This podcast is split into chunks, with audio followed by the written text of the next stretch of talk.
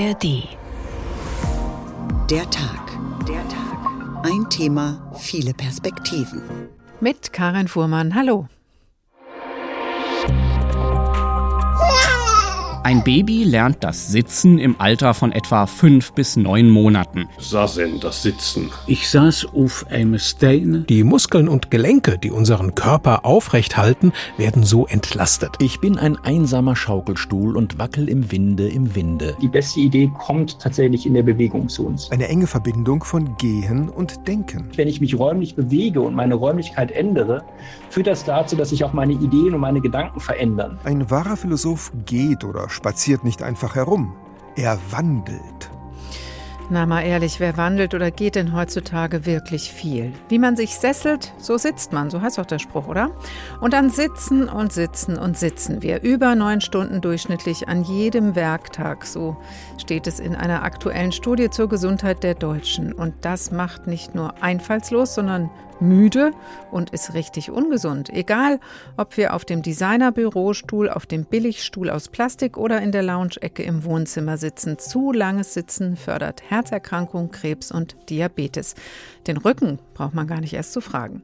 Denn wer lange sitzt, hat keine Zeit mehr für Bewegung. Also alle, die gesund bleiben wollen, sollen aufstehen. Wie das gelingen kann, das besprechen wir mit unter anderem einem Sportwissenschaftler, einem Neuro und einem Neurowissenschaftler. Und Sie werden sich wundern, auch ein Billigplastikstuhl wird in unserer Sendung eine prominente Rolle spielen. Der Tag, ein Thema, viele Perspektiven, jetzt hier in der nächsten Stunde und wann immer Sie wollen in der ARD Audiothek unter dem Titel Sitzen 6, warum wir aufstehen sollten. Ist das Sitzen wirklich so ein großes Thema, werden Sie sich vielleicht fragen? Und ob werden die Macher der diesjährigen Studie zur Gesundheit der Deutschen, der DKV, der Deutschen Krankenversicherung, antworten? Mit einem von Ihnen spreche ich gleich. Zuerst die Ergebnisse der Untersuchung, zusammengefasst von Katharina Ditschke. Wir kleben an unseren Stühlen. Und das 554 Minuten, also mehr als neun Stunden. So lange sitzen wir im Durchschnitt täglich. Das ist ein Ergebnis der Studie und gleichzeitig eine alarmierende Entwicklung, denn die Sitzdauer der Deutschen hat sich in den vergangenen Jahren immer weiter erhöht. Am längsten sitzen laut der aktuellen Befragung die 18- bis 29-Jährigen. Das Forschungsteam um Professor Ingo Frohböse von der Sporthochschule Köln bezeichnet langes Sitzen als Feind der Gesundheit. Es könne das Risiko für Herzerkrankungen, Krebs und Typ-2-Diabetes erhöhen. Davor warnt auch die Weltgesundheitsorganisation WHO. Jegliche Art von Aktivität ist besser als keine. Deshalb werden Erwachsenen mindestens 150 bis 300 Minuten moderate Bewegung pro Woche empfohlen. Das muss kein anstrengender Sport sein, auch Bewegung bei der Arbeit, im Haushalt oder in der Freizeit zählt. Professor Ingo Frohböse. Neben den 150 Minuten Minimum sollte mindestens pro Woche zweimal Muskeltraining gezielt betrieben werden. Und das zahlt insbesondere auf die Ressource eben, auch zum Beispiel Pflegebedürftigkeit zu vermeiden, unmittelbar ein. Denn Sie können sich vorstellen, dass sich gerade Pflegebedürftigkeit insbesondere dadurch ergibt, indem Muskelmasse und Muskelkraft nicht mehr vorhanden ist. Muskelkraft sei besonders wichtig zur Ausübung von Alltagsaktivitäten. Muskulatur schütze zudem vor Stoffwechselerkrankungen. Bei Fragen nach dem psychischen Wohlbefinden deuten die Ergebnisse des Reports auf einen beunruhigenden Trend hin. Bei rund 25 Prozent der Befragten erkennen die Wissenschaftler erste Anzeichen einer Depression. Besonders die Menschen in der sogenannten Rush-Hour des Lebens im Alter zwischen 30 und 45 Jahren fühlen sich stärker durch Stress belastet. Diese Altersgruppe lebt insgesamt eher ungesund, nur jeder Zehnte erreicht alle Werte für ein rundum gesundes Leben. Bei Senioren sind die Ergebnisse deutlich besser. Die ältesten der 2800 befragten Personen, das sind die im Alter von über 66 Jahren, haben die Nase vorn in puncto stressarmes Leben, gesunde Ernährung und Rauchverzicht. Doch auch bei jüngeren Menschen sinken die Raucherzahlen. Der Bericht sieht hier eine generell positive Entwicklung. Gerade jüngeren Menschen empfehlen die Wissenschaftlerinnen und Wissenschaftler auch, immer genug Erholungspausen einzulegen. Die haben nämlich oft keinen Platz im Alltag. Und man muss sie ja nicht sitzend absolvieren. Von den Erkenntnissen der Studie zur Gesundheit der Deutschen und den Schlussfolgerungen wollen wir jetzt noch mehr wissen. Professor Ingo Frohböse, von ihm haben wir eben schon kurz gehört, ist Sportwissenschaftler an der Uni Köln und der wissenschaftliche Leiter der DKV-Studie. Hallo, Herr Frohböse. Hallo Frau Peppmann, ich grüße Sie. Sitzen kann tödlich sein, heißt es in zugespitzten Veröffentlichungen, habe ich gelesen. Würden Sie auch so weit gehen? Ja, letztendlich, das wissen wir, wenn man die Daten der Weltgesundheitsorganisation anschaut, dann waren die seit vielen Jahren davor und die ganzen Folgen, die aus dem Sitzen heraus resultieren, sind, was Todesfälle betrifft, 4,5 Millionen Menschen jedes Jahr weltweit und das ist eindeutig zu viel. Aber es ist ja klar, und es wird auch im Laufe der Sendung noch mal deutlicher, dass Sitzen irgendwie zu unserer Kultur auch gehört. Wie mhm. lange Sitzen ist denn dann noch okay? Ja, es kommt gar nicht erstmal darauf an, wir haben zwar gerade gehört, die 554 Minuten, mhm. aber wenn ich die immer so ein bisschen unterbrechen würde, denn die Problematik ist das Dauersitzen. Und äh, also das ohne, ohne Pause, immer weiter, weiter, weiter sitzen. Dadurch ergeben sich nämlich im Körper dann große, große Veränderungen. Wenn ich aber 554 Minuten sitzen würde und würde das unterbrechen durch körperliche Reize, durch körperliche Aktivität, dann kann ich schon ganz viel wegnehmen. Das heißt, die Dauer ist das Problem, wenn sie nicht unterbrochen wird. Weil nur stehen oder nur gehen ist ja sicher auch nicht die Alternative. Aber nee. können Sie uns auch mal ein bisschen genauer erzählen, was jetzt eigentlich physisch genau passiert mhm. beim Sitzen, was es so ungesund macht?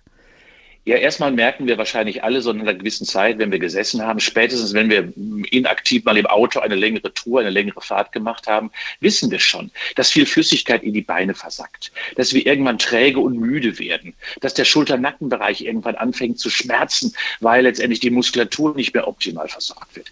Wir merken letztendlich auch, dass das Gehirn nicht mehr so frisch ist, Konzentration, Aufmerksamkeit lässt nach. Das sind die akuten Folgen.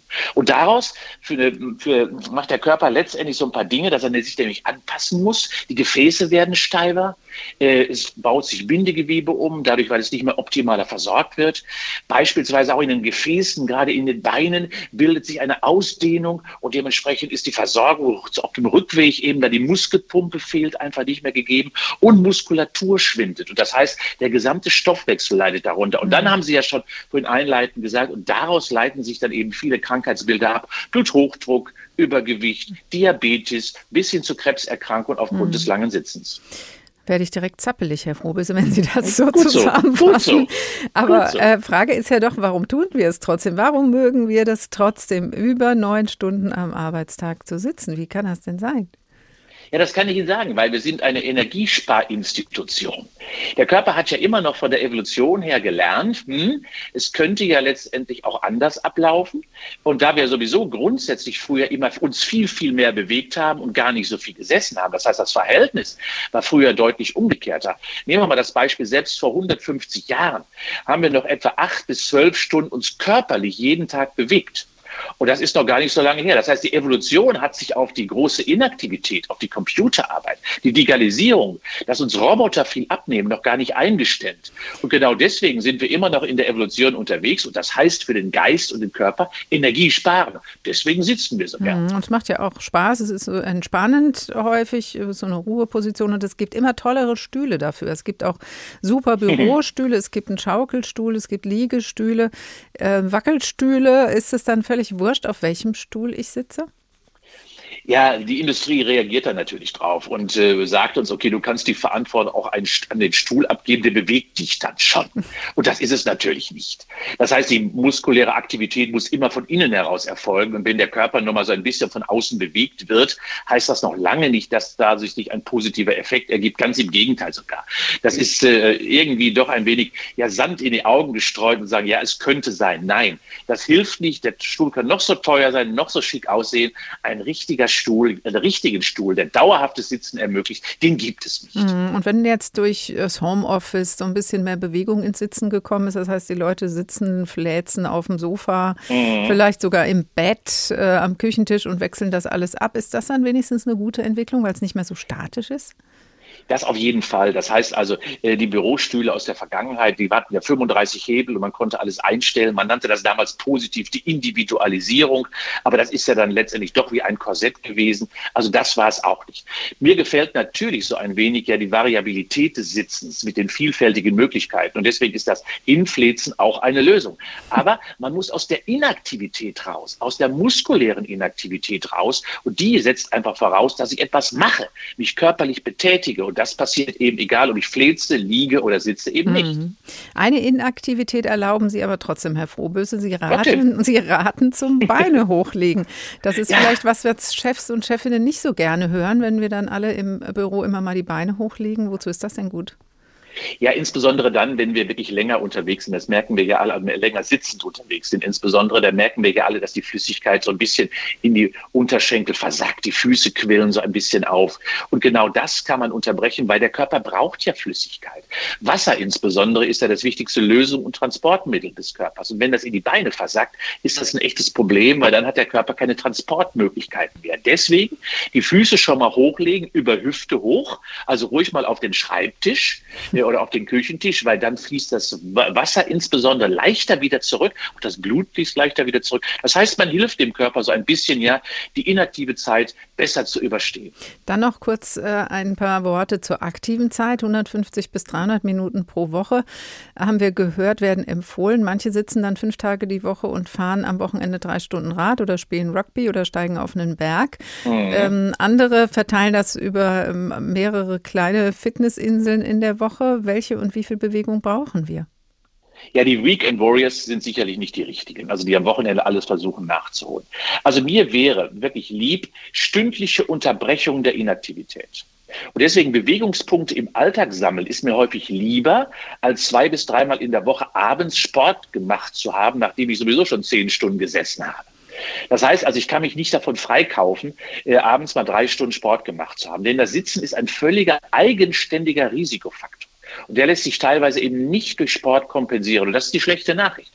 Deswegen heißt es Sitzzeiten unterbrechen, stündlich für fünf Minuten ab ins Treppenhaus, wieder ein bisschen Sauerstoff ins Gehirn geben und dann kann der Körper wieder von vorne anfangen, die nächste Stunde sitzen, kann dann wieder warten. Sitz still, das ist ja so ein, ähm, ein mhm. am besten so richtig äh, angeraunt werden äh, Kinder da auch gerne. ähm, hat sich über viele Jahrhunderte gehalten, ist ähm, offensichtlich out. Was setzen Sie dem entgegen?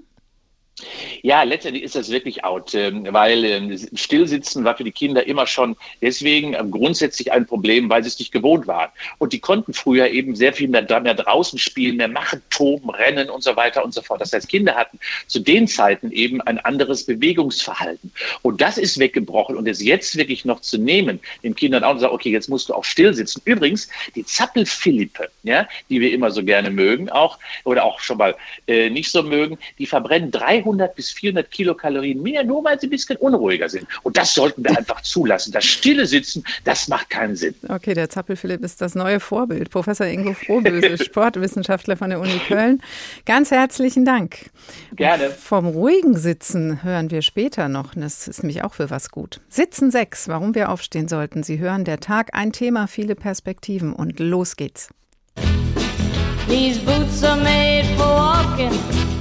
And that's just what they'll do. One of these days, these boots are gonna walk all over you.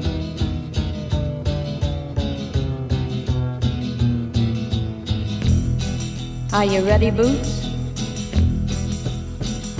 Start walking.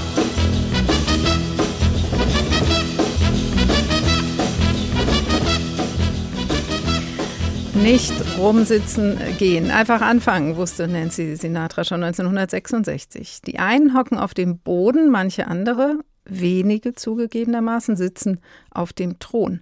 Da wird schon die ganze Bandbreite der Möglichkeiten zu sitzen deutlich. Aber egal, ob weich oder hart gesessen wird, aus Bequemlichkeit oder unfreiwillig, mit oder ohne Sitzgelegenheit, das Sitzen gehört zu unserer Kultur und sogar zu unserer körperlichen Entwicklung unbedingt dazu.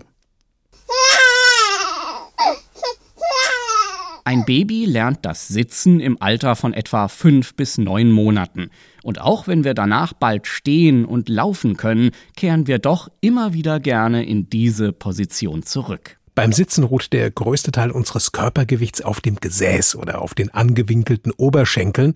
Dadurch verteilt sich unser Gewicht auf einer relativ großen Fläche und die Muskeln und Gelenke, die unseren Körper aufrecht halten, werden so entlastet. Wir sitzen oft mit Vorliebe und ausdauernd.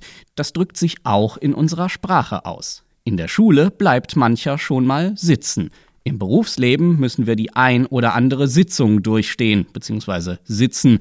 Später setzen wir uns dann zur Ruhe, es sei denn, wir haben vorher was verbrochen, denn dann sitzen wir schon wieder im Gefängnis. Sitzen ist eine Grundhaltung des menschlichen Körpers, etwas ganz Natürliches. Aber nicht jeder kann sitzen, wann und wo er will. Sitzen ist ein Privileg. Schon die ersten Könige saßen auf einem Thron, während ihre Diener stehen mussten. An den europäischen Königshöfen soll es sogar zu blutigen Duellen um die Frage gekommen sein, wer in Gegenwart des Herrschers auf einem Hocker Platz nehmen darf. Das galt nämlich als eine besondere Auszeichnung. Naja, ein bisschen was davon hat sich bis heute gehalten. Nicht umsonst sind bei einem Konzert oder einem Fußballspiel die Sitzplätze teurer als die Stehplätze. Sitzen kann aber auch Protest ausdrücken. Mich bewusst dort niederzulassen, wo man eigentlich nicht sitzen darf oder soll, hat sich zu einer oft genutzten Form des zivilen Ungehorsams entwickelt. Schwarze Anhänger der amerikanischen Bürgerrechtsbewegung unter Martin Luther King setzten sich demonstrativ in Restaurants, die eigentlich Weißen vorbehalten waren. Und 1966 legten protestierende Studenten in Berlin mit einem Sitzstreik erstmals den Universitätsbetrieb lahm. 400 eingeschriebene Mitglieder einer kleinen radikalen Gruppe terrorisieren hier eine deutsche Universität von 15.000 bis 16.000 Studenten. Heute sind es Gruppen wie die letzte Generation, die diese Protestform für ihre Klimaproteste aufgreifen. Doch nicht nur wo und wann man sitzt, ist die Frage, sondern auch worauf. Da hat sich im Lauf der Zeit ja so einiges verändert. Der berühmteste deutsche Lyriker des Mittelalters, Walter von der Vogelweide, wählte sich noch eine recht harte Sitzgelegenheit. Ich saß auf einem Steine und dachte Bein mit Beine. Darauf satzte ich den Ellenbogen. Ich hätt in meine Hand gesmoggen das Kinn und ein min Wange. Der Minnesänger saß also auf einem Stein, die Beine übereinander geschlagen, das Kinn und eine Wange in die Hand gestützt. Heute hocken wir nicht mehr auf Steinen. Ja, warum auch? Wir haben die Wahl zwischen den komfortabelsten, bequemsten Sitzmöbeln aller Zeiten. Sei es der hypermoderne Relax-Fernsehsessel. Man kann die Fußklappe unabhängig herauslassen und meinen Rücken verändern, indem ich in eine Liegeposition gehe. Der ergonomisch geformte, ledergepolsterte Gaming-Stuhl fürs stundenlange Konsole zocken. Der zweckmäßige Küchenstuhl zum gemeinsamen Abendessen in geradlinig aufrechter Haltung oder das kuschelige, unendlich einladende Wohnzimmersofa. Eine Ruheoase für zwischendurch, auf der man sich's gemütlich machen kann und aus dem aufrechten Sitzen unmerklich tiefer rutscht. Aber das ist dann schon nicht mehr Sitzen, sondern Fläzen. Ja, und einer fehlte noch in der Aufzählung der Sitzgelegenheiten in der kleinen Kulturgeschichte des Sitzens von Thorsten Schweinhardt, der Monoblock. Vielleicht ist Ihnen sein Name nicht geläufig, drauf gesessen haben wir alle schon. Der ist aus einem Stück gegossen, dieser Billigplastikstuhl, und er ist das meistgenutzte Sitzmöbel überhaupt weltweit. Über eine Milliarde Mal gibt es ihn in unzähligen Farben und Varianten und bei uns ist er ganz schön gehasst. Also sobald man sich was Besseres kaufen kann, kauft man sich was anderes. Es wäre gut, wenn man es schaffen würde, dieses Gerät hier, dieses, diesen Stuhl einfach aus dem Verkehr zu ziehen. Ich habe also verstehe bis heute nicht, warum es die überhaupt noch gibt, dass sie noch, noch gefertigt werden. Das pure Entsetzen. Hauke Wendler, Dokumentarfilmer und Produzent unter anderem des Dokumentarfilms Monoblock auf der Spur von einer Milliarde Plastikstühlen. Hallo, Herr Wendler. Hallo, Frau Fuhrmann. Das war ein Ausschnitt aus Ihrem Film. Warum haben Sie sich acht Jahre lang mit diesem Plastikstuhl beschäftigt? Sitzen Sie so gerne drauf? Nee, überhaupt nicht. Ich, ich muss sagen, ich bin, glaube ich, zu dem Thema gekommen, wie die allermeisten von uns. Ich habe diesen Stuhl irgendwann mal 2013 auf einem Foto wahrgenommen.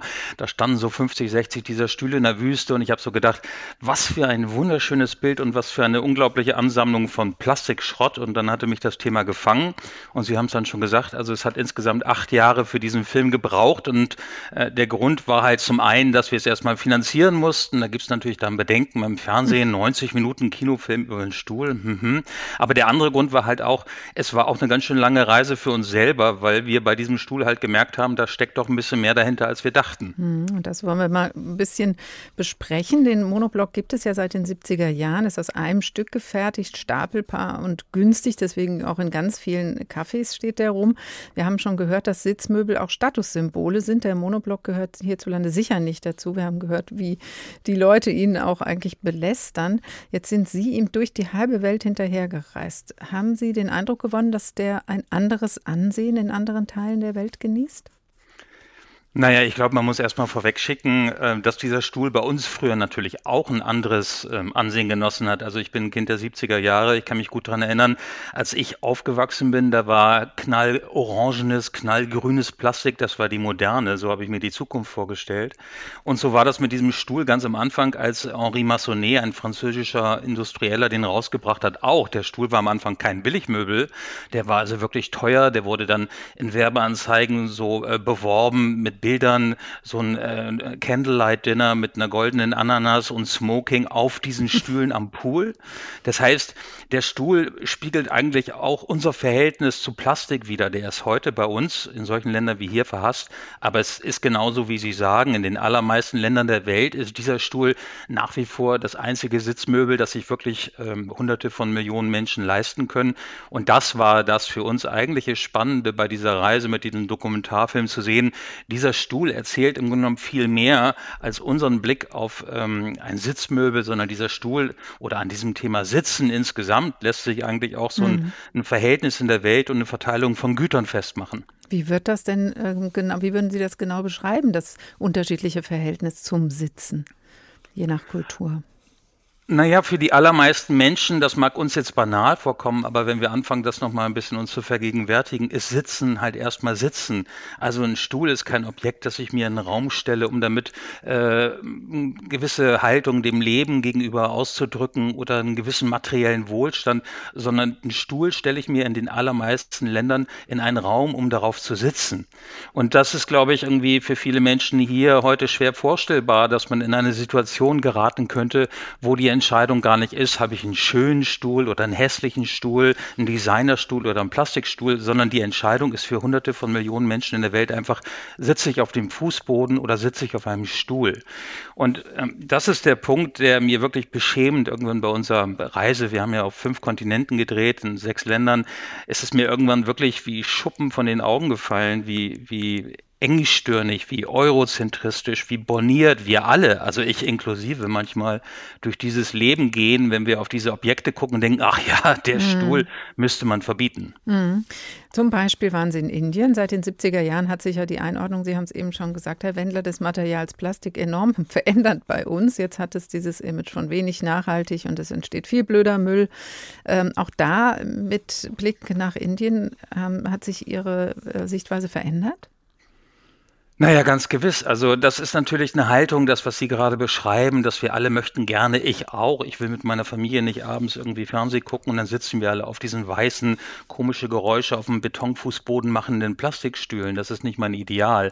Aber das Bild, das wir von schönen Objekten, von schönen Stühlen haben, mit Leder, mit, mit Holz, ganz naturbelassen, bestenfalls noch nicht mal lackiert, das, das sind halt Werte, die wir diesem Sitzmöbel mitgeben.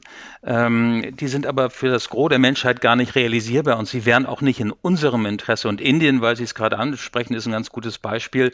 Da hat uns der Produzent von Plastikstühlen einfach mal vorgerechnet.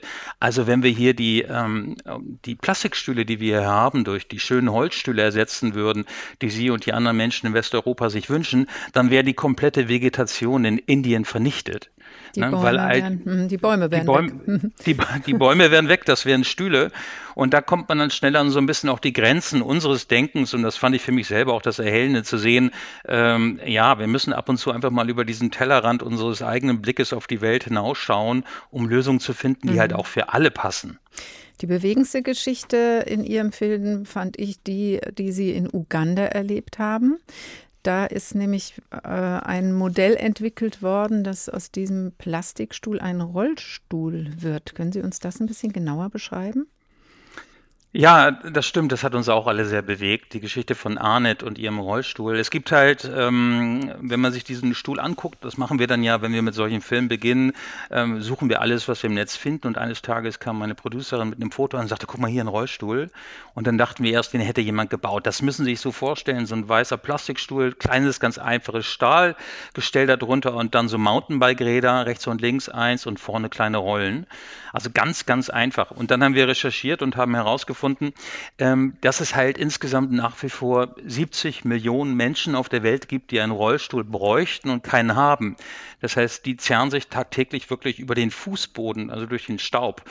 Und als das ein amerikanischer Ingenieur, äh, Don Schöndorfer, mal mitbekommen hat, äh, vor zwei, drei Jahrzehnten hat er gesagt, okay, das kann ja nicht sein, wir müssen noch bessere Lösungen finden als das. Und ich mache jetzt was Sinnvolles, ich bin MIT-Absolvent und dann hat er diesen Plastikstuhl zu einem Standard-Rollstuhl umgebaut, der 30 Dollar kostet. Na, die üblichen Rollstühle, die wir hier haben, kosten das Vielfache davon. Und diese Rollstühle hat er dann mit Hilfe von Freiwilligen und Spenden halt produzieren lassen in ganz vielen Ländern der Welt verteilt. Zwei Millionen haben die bislang verteilt und das heißt, das sind zwei Millionen Menschen und Familien, denen damit geholfen wurde. Und wir haben gefilmt, wie halt in Uganda ähm, am Victoria-See ähm, Arnett Nabulime, die eine ganz tolle Frau ist, finde ich, ganz würdevoll, ähm, die aber halt eine Behinderung hat und äh, deshalb auch auf dem Boden gesessen und sich da rumgeschliffen hat, wie die so einen Stuhl bekommt. Und das war für mich selber wirklich auch ein ja, ein mhm. sehr bewegender Moment. Dann kann zumindest mit dem Plastikstuhl geholfen werden. Jetzt haben Sie selbst für den Film 150 Monoblockstühle angeschafft. Die spielen eine wichtige Rolle in Ihrem Vorspann und in Ihrem Abspann. Was haben Sie denn mit den 150 Monoblockstühlen jetzt gemacht? Ja, wenn Sie irgendwann mitkriegen, dass alle Welt Sie erstmal belächelt, wenn Sie sagen, wir machen einen Kinodokumentarfilm über einen Plastikstuhl, dann sitzen Sie irgendwann zusammen mit Ihren Kollegen und sagen, wir müssen uns irgendwie ein bisschen mehr ausdenken, um den Leuten hier auch mal klar zu machen, worum es geht. Und deshalb haben wir angefangen am Strand von St. Peter-Ording. Ich weiß nicht, ob man den ähm, beim Hessischen Rundfunk kennt. Das ist ein mhm. riesiges, mhm. kilometerlanges Areal, das sowohl ein Kilometer breit ist als auch mehrere lang. Eine sehr schöne Sandfläche. Und da haben wir diese Monoblockstühle, diese 150, so aufgebaut, dass man dass wir den Namen Monoblock damit geschrieben haben und den haben wir sozusagen dann aus der Luft gefilmt. Das heißt, diese 150 Stühle haben unser Titelbild für den Film geformt und das hat ähm, ehrlich gesagt Spaß gemacht, aber es hat auch ein bisschen Aufmerksamkeit erregt. Und jetzt sind Sie nach Ghana unterwegs. Äh, ja, genau. Dann standen die erst ewig lange bei, bei, uns hier im Büro rum und haben mich jederzeit äh, jeden Tag daran gemahnt, dass wir endlich diesen Film fertig kriegen müssen. ähm, das haben wir dann geschafft. Und dann hat meine Kollegin, irgendwann mussten wir die auch wieder loswerden, haben wir gesagt, irgendjemand wird die doch brauchen. Und dann hat meine Kollegin für einen sehr günstigen Preis äh, die einfach reingesetzt, irgendwo annonciert. Und mhm. dann kam ich irgendwann wieder, es fehlten 80 und die hatte eine Dame aus Ghana gekauft, ähm, die die in ihrem Container Import-Export nach Accra verschifft hat. Und da sind Sie jetzt hoffentlich in einem schönen Restaurant. In guten Händen. Ein Stuhl bewegt die Welt. Hauke Wendler, Dokumentarfilmer und Produzent. Ganz herzlichen Dank für diese Geschichte. Die Reise um die halbe Welt auf den Spuren des Plastikstuhls ist auch noch in der ARD-Mediathek zu finden unter dem schlichten Titel Monoblock. Und so heißt auch der passende Podcast in der ARD-Audiothek. Der Tag, ein Thema, viele Perspektiven. Sitzen sechs. Warum wir aufstehen sollten, haben wir heute getitelt. Ich sah die Sphinx. Glaub mir, ich fand sie wunderschön, aber eins fand ich ziemlich schwer.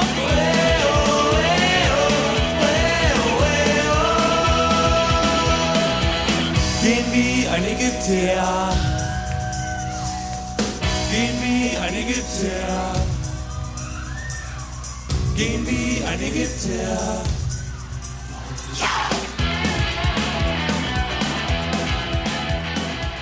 Laufen oder auch gehen, egal wie, die Ärzte tun es wie ein Ägypter. Hauptsache unterwegs sein. Bewegt euch, fordert der Sportwissenschaftler Ingo Fröse, das hat er vorhin auch hier bei uns getan. Findet zur Ruhe, so klingt es aus dem Zen-Kloster. Das Sitzen gehört erklärtermaßen dazu, denn sich nicht bewegen kann helfen, zu sich zu kommen. Zu erfahren ist das in den Zen-Klöstern Japans. Wer eintritt, muss bereit sein, sehr spartanisch zu leben, sich einer strengen Disziplin zu unterwerfen und zu sitzen. Dagmar Lorenz nimmt uns mit ins japanische Kloster und zu seinen Mönchen. So we have Takuhatsu,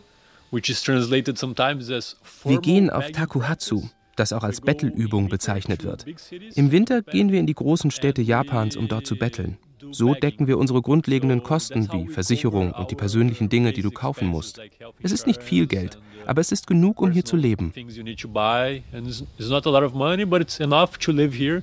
Mit den Spenden kaufen wir Dinge, die wir nicht selber erzeugen können, wie zum Beispiel Öl, Zucker und Elektrizität. Es ist ein einfaches Leben, aber es ist schön.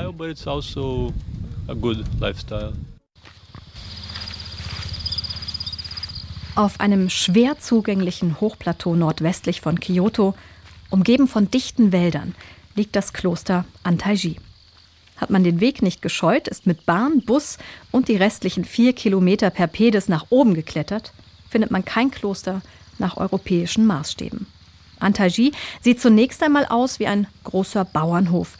Erst hinter dem Haupthaus gibt es einen Hinweis auf ein buddhistisches Kloster, die Meditationshalle. Muhu, der als Olaf Nölke in Deutschland geboren wurde, ist der Abt des Zen-Klosters. Zen ist eine Schule des Buddhismus. Und im Zen ist der Weg, der zur Buddhaschaft führt, Sazen, das Sitzen, Meditation im Sitzen. Oft wird gesagt, Sazen bedeutet, man setzt sich aufs Kissen und lässt los und hat dann einen leeren, ruhigen Geist. Und man genießt dann die Ruhe des Geistes. Was aber passiert ist, man genießt das dann für fünf Minuten, zehn Minuten. Aber spätestens nach 15 Minuten geht es dann los im Kopf. Dieses innere Gespräch beginnt. Pünktlich um vier schlägt der Jikido den Gong und das Sazen beginnt. Mit dem Gesicht zur Wand verharren die Anwesenden bewegungslos. Die Unzufriedenheit mit dem Leben kommt letztlich daher, dass wir immer etwas haben wollen. Wir sind nie zufrieden mit der Situation, in der wir uns befinden. Wir wollen nie genau die Person sein, die wir sind. Und im Zen heißt es, nein, die Schriften erlösen uns nicht. Äh, es ist auch nicht ein Buddha, der uns erlösen wird, sondern es ist die eigene tägliche Übung. Da ist das Zen wichtig, aber auch das Essen, das Saubermachen, die Arbeit, alles wird als Praxis verstanden. Also dass man in jeder Tätigkeit, äh, die man ausübt, versucht, in dem Moment zu sein und von sich loszulassen. Beim Sazen sollte man seine ganze Aufmerksamkeit der Haltung, der Atmung und dem Auftauchen und Verschwinden der Gedanken widmen, erklärt Muho. Und in Sazen versuchen wir, die Gedanken einfach so zu lassen, wie sie sind und loszulassen. Ein einfacher Weg, seine Gedanken loszulassen, sei, sich auf den Atem zu konzentrieren. Vielleicht kennt man das aus seinem Alltag. Wenn man nervös ist, unter Stress steht und einfach mal für drei Minuten nur dem Atem folgt, wird es in der Regel leichter. Das machen wir jetzt nicht, sondern wir sprechen ähm, über dieses Thema. Im japanischen Zen-Kloster darf, nein, soll sogar ausgiebig gesessen werden. Das gehört zum Sazen dazu, zur Sitzmeditation und damit zum, zum Zen-Buddhismus. Lothar Bauerochse von der HR Kirchenredaktion, von der Kirchenredaktion ist jetzt im Studio. Wie genau funktioniert das? Wie führt das Sitzen den Gläubigen im Zen-Buddhismus in diese Versenkung? Ja, ich glaube, das kommt daher, dass äh, das Sitzen tatsächlich die Körperhaltung ist, in der man relativ lange äh, oder mindestens länger verharren kann. Wir haben es schon ein bisschen in dem Beitrag von Thorsten Schweinert gehört. Die Körperlast wird auf einer vergleichsweise großen Fläche verteilt. Im Buddhismus kommt es eben dann auch an, tief zu sitzen, das heißt meistens ja auf dem Boden. Und das ist eine Körperhaltung, wo Anspannung und Entspannung in Balance kommen können. Das ist ganz anders, wenn man auf zwei Füßen steht. Das ist deutlich instabiler. Dann ist doch immer die Verlockung da, mal das eine Bein zu entlasten und schon schwankt der Körper hin und her. Äh, umgekehrt beim Liegen. Es gibt ja auch Körperübungen, die im Liegen stattfinden. Dann ist dann manchmal zu viel Entspannung, dann schläft man doch ein. Also insofern ist es tatsächlich die Sitzmeditation in diesem Lotussitz, wo die Beine aneinander gewinkelt sind, nahe beim Körper. Man sitzt auf einem flachen Kissen. Der Rücken Rücken ist gerade, die Hände aneinander gelegt.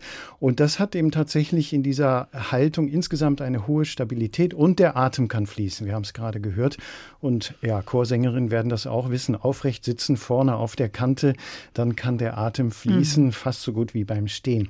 Und dann eben konzentriert sich der oder die Meditierende ganz auf das Sitzung und auch auf diese Körperhaltung. Also liegen die mhm. Hände Richtung, liegen die Füße richtig. Und dadurch wird eben der Geist in den Körper geführt. Das ist der Sinn des Ganzen.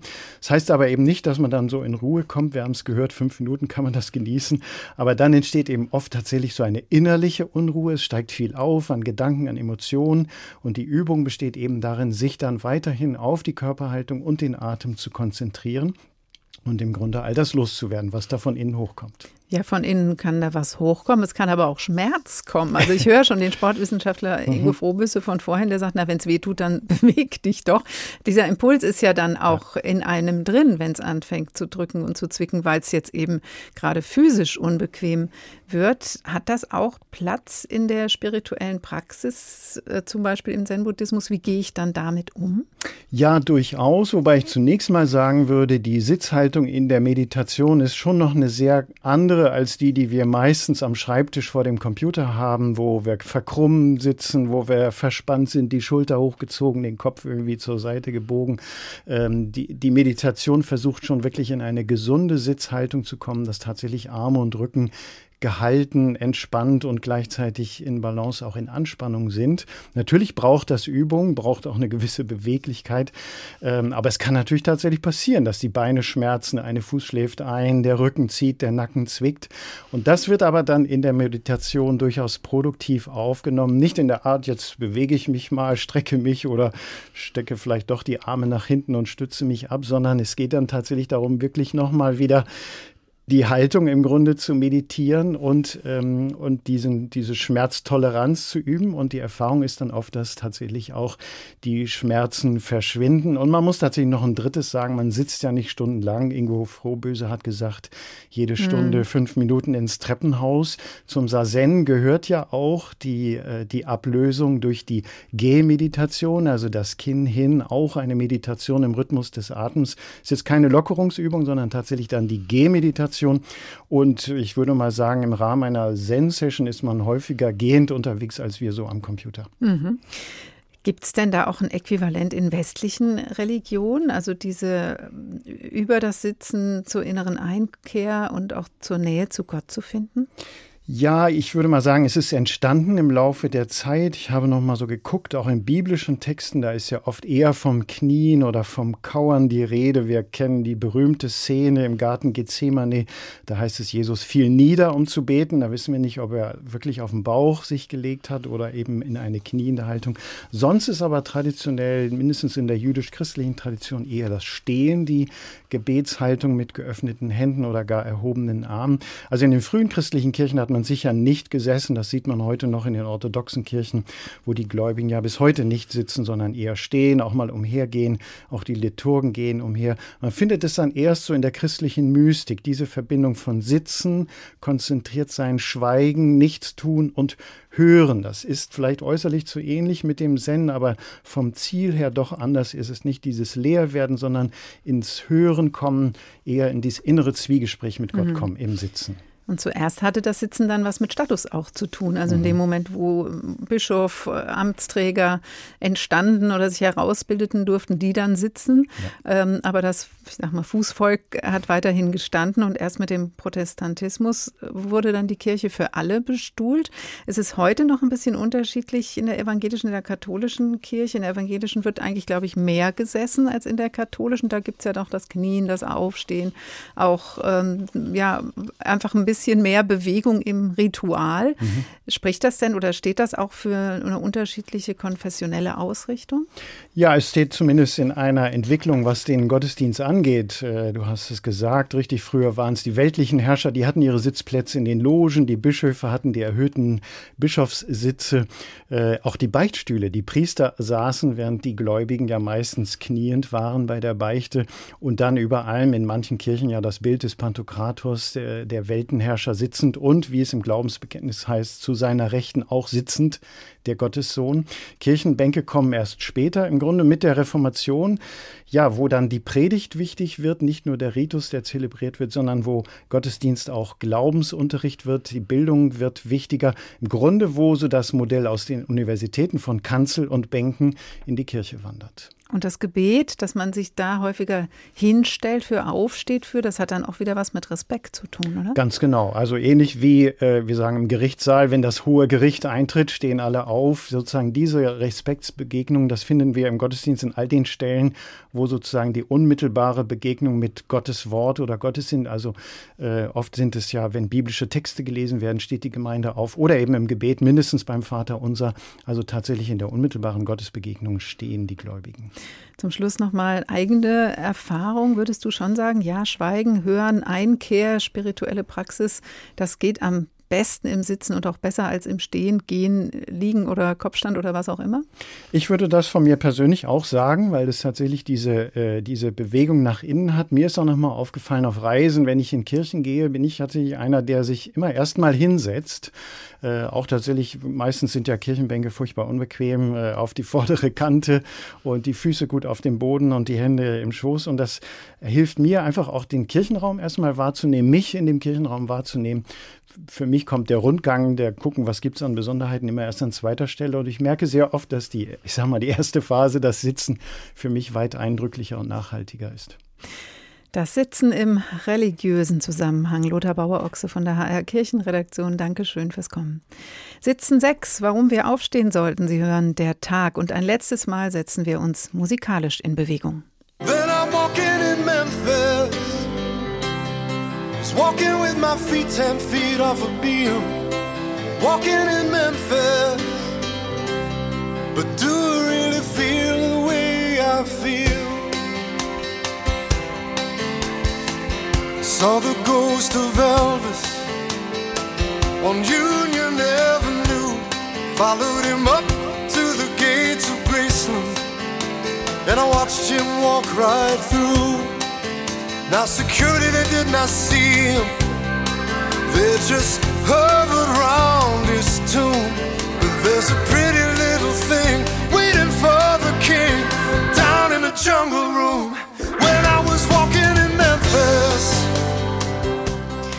Was einem alles passieren kann beim Herumlaufen. Mark Cohn trifft den Geist von Elvis. Inspirierend. Sie hören der Tag. Während also in den Kirchen und Klöstern dem Sitzen nachgesagt wird, Bewegung ins Innere zu bringen, die Einkehr, den Glauben und die Nähe zu Gott erleichtern zu können, setzen nicht nur Gesundheitswissenschaftler, auch antike Philosophen aufs Gehen. Genauer das Herumwandeln.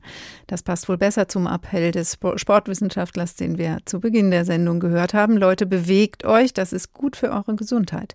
Was körperliche Bewegung für das Denken bedeutet, darum geht es jetzt im letzten Teil unserer Sendung, einen Vorteil der Bewegung des Gehens, genau des Herumwandelns, sahen schon die Peripathetiker, zu denen uns Mario Scala jetzt mitnimmt. In Raffaels Fresko Schule von Athen spazieren Platon und Aristoteles diskutierend nebeneinander her, um sie herum weitere philosophische Prominenz. Das Bild vermittelt eine entspannte und anregende Atmosphäre vor allem aber eine enge Verbindung von Gehen und Denken. Entweder hatte Raphael gut recherchiert oder die Verbindung beider war in der Renaissance noch selbstverständlich. Denken lässt sich am besten beim Gehen. Und so erklärte auch der Philosophiehistoriker Diogenes Laertius, als nun Aristoteles die Schule unter der Leitung eines anderen gesehen hatte, hat er sich einen Garten des Lykeions zur Stätte seiner Lehrtätigkeit erwählt, wo er täglich bis zur Zeit des Salbens auf und abwandelnd sich mit seinen Schülern in philosophischen Unterhaltungen erging. Daher der Name Peripathetiker, Herumwandler. Später wurde Peripathetiker Synonym für Aristoteliker, doch ursprünglich meinte der Begriff, ein wahrer Philosoph geht oder spaziert nicht einfach herum, er wandelt. Einer von Platons frühen Dialogen namens Lysis beginnt so. Als mich nun Hippothales herankommen sah, sagte er, O Sokrates, wohin denn wandelst du und woher? Ich aber erwiderte, von der Akademie wandle ich geradewegs nach dem Lykeion. Doch nicht nur Philosophen scheinen in der Antike ständig unterwegs gewesen zu sein. Auch zufällig des Weges kommende werden herbeigerufen und befragt. Sie kommen vom Markt oder von zu Hause, von Besuchen bei Freunden oder von auswärtigen Reisen. Bei den Philosophen allerdings besitzt das Spazieren oder Gehen eine besondere Qualität. Der normale Tagesablauf von Sokrates wurde von dem Athener Xenophon einmal so beschrieben. So tat gerade er stets alles in voller Öffentlichkeit. Am frühen Morgen ging er nämlich nach den Säulenhallen und Turnschulen und wenn der Markt sich füllte, war er dort zu sehen. Und auch den Rest des Tages war er immer dort, wo er mit den meisten Menschen zusammen sein konnte. Und er sprach meistens, und wer nur wollte, dem stand es frei, ihm zuzuhören. So war Sokrates von morgens bis abends auf den Beinen.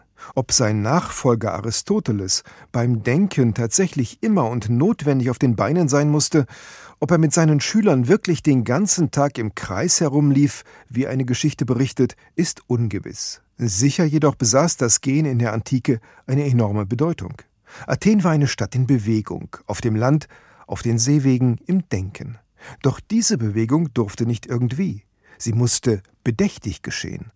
Platons großer Dialog Der Staat beginnt mit folgenden Worten. Gestern ging ich mit Glaukon, um zur Göttin zu beten und zugleich das Fest zu schauen. Wirklich fand ich den Zug der Einheimischen schön, doch nicht minder gut nahm sich der Thraker aus. Nachdem wir gebetet und uns satt gesehen hatten, kehrten wir zur Stadt zurück. Da sah uns von weitem Polemarchus heimeilen und gab seinem Burschen Befehl, zu laufen und uns auf ihn warten zu heißen. Bekanntlich läuft und rennt ein Philosoph nicht, er wandelt. Rennen muss hier der Bursche, schließlich kann man beim Rennen nicht richtig nachdenken, das wäre also reine Zeitverschwendung. Spazierengehen ist zwar ein neues Wort, der in seiner Stadt umherwandelnde Philosoph ist aber bestimmt ein Vorläufer des entspannten, modernen Spaziergängers. Schon die Peripathetiker wussten also, was gut ist. Herumgehen inspiriert. Dr. Henning Beck ist Neurowissenschaftler und Buchautor. Hallo, Herr Beck. Ja, hallo, freut mich sehr. Waren die Peripathetiker im wahrsten Sinne des Wortes schon auf dem richtigen Weg? Ja, das würde ich schon so sagen. Ja, es ist ja auch kein Zufall, dass diese Personen auch auf gute Ideen gekommen sind, denn die beste Idee kommt tatsächlich in der Bewegung zu uns. Aber was passiert, wenn wir noch mal kurz zum Sitzen zurückgehen? Was passiert denn im Kopf, wenn ich sitze? Was ist daran so schlimm? Ja, vielleicht hat man diese, diese Figur vor Augen, der Denker von Auguste Rodin, dieser, dieser, dieser Mann, der da so sitzt und seinen Kopf auf diese Faust stützt und dann so in sich gekrümmt nachdenkt. Niemals kann man das menschliche Denken falscher darstellen als in dieser Figur. Denn wir denken niemals in einer statischen Position, sondern das Gehirn baut sich immer eine Räumlichkeit auf von dem, was es verarbeitet. Sprich, wenn ich mich räumlich bewege und meine Räumlichkeit ändere, führt das dazu, dass sich auch meine Ideen und meine Gedanken verändern. Und das, das Gegenteil, das Stillsitzen, das Fokussieren auf einen Punkt führt tatsächlich dazu, dass ich diesen Ort, an dem ich bin, so übergewichte, dass ich gar nicht mehr meinen Blick weiten kann. Das heißt, die Ideen kommen automatisch, wenn ich mich auch physisch bewege, dann kommt mein Geist in Wallung? sagen wir mal so, sie kommen dann besser zu uns, als wenn ich jetzt still sitze. Das hängt auch mit einem Effekt zusammen, den man in der Neuropsychologie Encoding-Effekt nennt auf Deutsch, ich sitze an einem Ort und ich speichere mir, wenn ich etwas lerne, diesen Ort mit ab. Also Leute schreiben dann besonders gute Klassenarbeiten oder Klausuren, wenn sie an dem Platz sitzen, an dem sie vorher in der Vorlesung oder in der Unterrichtsstunde sowieso immer schon gesessen haben. Weil ich speichere mir den Ort meines Denkens mit diesem Denken zusammen ab. Der Nachteil davon ist, dass ich eben immer in diesem, in diesem Denkmuster, das ich mit diesem Ort verbinde, gefangen bin. Und erst wenn ich dann einen Ort wechsle, dann kann ich auch eine Perspektive wechseln. Und genau dieses Phänomen, dass der Raumwechsel auch zu neuen oder anderen Ideen führt, kennt man auch von zu Hause. Also vielleicht dieser Türrahmeneffekt, von dem man schon mal gehört hat. Man geht durch eine Tür durch und hat vergessen, was man wollte. Das geht auch andersrum. Man hat ein Problem, kommt nicht weiter, geht in einen anderen Raum und plötzlich kommt man auf eine neue Idee weil der Raum die Art unseres Denkens beeinflusst. Hm, das fällt mir unsere Redaktionssitzung ein, wenn wir so über Titel, Sendungstitel nachdenken. Dann checken wir auch manchmal fest und dann geht nur jemand mal kurz um die Ecke ähm, und kommt wieder und hat eine neue Idee. Also es reicht unter Umständen schon ein Türrahmen oder eine sehr kleine Bewegung dafür. Äh, absolut, denn der Raum, die Art und Weise unserer Umgebung hat konkreten Einfluss darauf, was uns wichtig ist und was uns nicht wichtig ist. Also auf einer Toilette denke ich ja anders nach als in der Küche, anders als in einem Fußballstadion, anders als an einer U-Bahn-Haltestelle. Sprich, die Umgebung führt dazu, dass wir tatsächlich auch das, was wichtig war, für besonders wichtig halten, weniger wichtig halten und die Art unserer, unseres Denkens tatsächlich konkret verändern. Das kann man jetzt bei solchen Kreativitätssachen auch konkret einsetzen.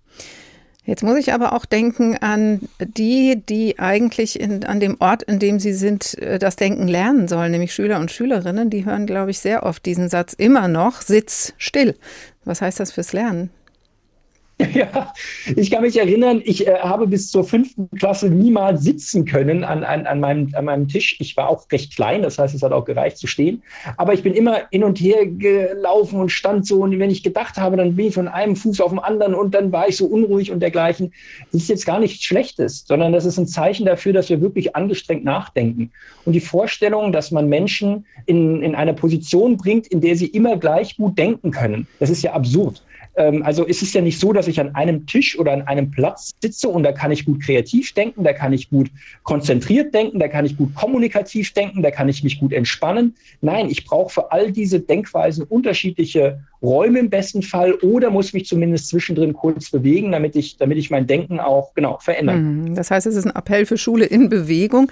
Wechseln, mal, wechseln wir mal ins Erwachsenenalter. Wir sitzen ja auch viel in Sitzungen und denken uns neue Strategien aus, die besonders kreativ sein sollen. Oder Politiker und Politikerinnen sitzen in den Parlamenten und suchen nach Lösungen für große Probleme.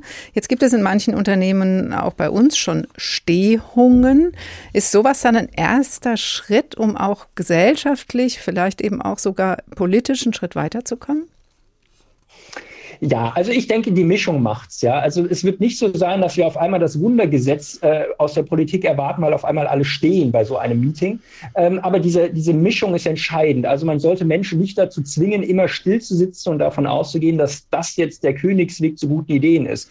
Ja, mal aufstehen. Man kann auch mal, es ist ja auch nichts dagegen zu sagen, eine halbe Stunde, dreiviertel Stunde, Stunde still zu sitzen. Das ist jetzt kein Problem. Aber ich muss es abwechseln mit Bewegungsphasen, weil nur dann aktiviert das Gehirn eben Areale, Signale, die auch für dieses tatsächlich das mentale Umherwandern notwendig sind. Man wandert auch geistig umher, man aktiviert andere Hirnbereiche, als wenn ich immer nur still sitze und fokussiert und konzentriert an einer Aufgabe bin. Hm. Es gibt ja sogar mittlerweile Coachings, die beim Spazierengehen durchgeführt werden. Also das Suchen nach Lösungen beim gemeinsamen Gehen. Das scheint doch irgendwie einen Zusammenhang zu machen oder Zusammenhang zu geben, so wie Sie das gerade beschrieben haben, zwischen dem Raum um mich herum und der Raum in mir drin.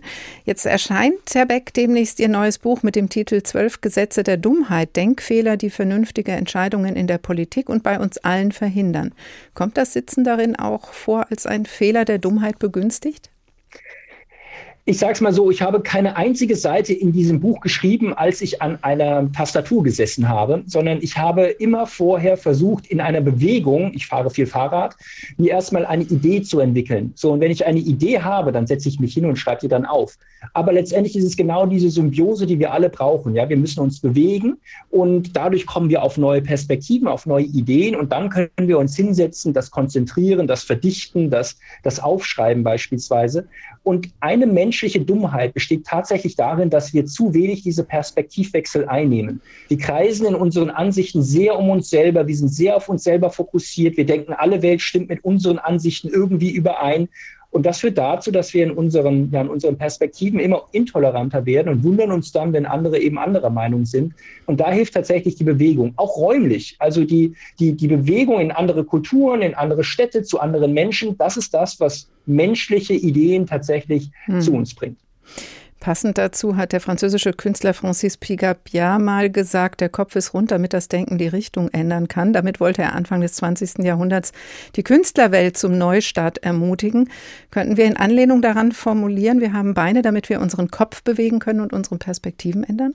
Ja, und ich appelliere sehr dazu. Wir leben ja in einer Zeit, in der es uns durch digitale Methoden, ich sage nur künstliche Intelligenz, sehr einfach gemacht wird, durch eine statistische Analyse das Optimum zu finden. Sie werden in Zukunft Technologien haben, die Ihnen Musik und Bilder und Texte erzeugen kann nach einer statistischen Optimierung. Und was wir eigentlich brauchen, sind Menschen, die Sachen hinterfragen. Und gerade der Beginn des 20. Jahrhunderts war in der Kunst ja epochal, dass Leute sagen, okay, wir lassen es uns anders machen, lass uns mal ins Risiko gehen, lass uns andere Perspektiven einnehmen. Und das beginnt immer auch mit einer räumlichen Veränderung. Ähm, Alexander von Humboldt soll gesagt haben, die schlimmste Weltanschauung ist von denen, die die Welt nicht angeschaut haben, ja, sinngemäß. Und, und das brauchen wir. Ja, wir brauchen Menschen, die rausgehen, neue Ideen sammeln und dann kommst du zurück und schreibst sie dann auf. Dr. Henning Beck, Neurowissenschaftler und Buchautor. Herzlichen Dank. Und das neueste Buch. Sehr gerne. Und das neueste Buch von Henning Beck, Zwölf Gesetze der Dummheit, erscheint demnächst.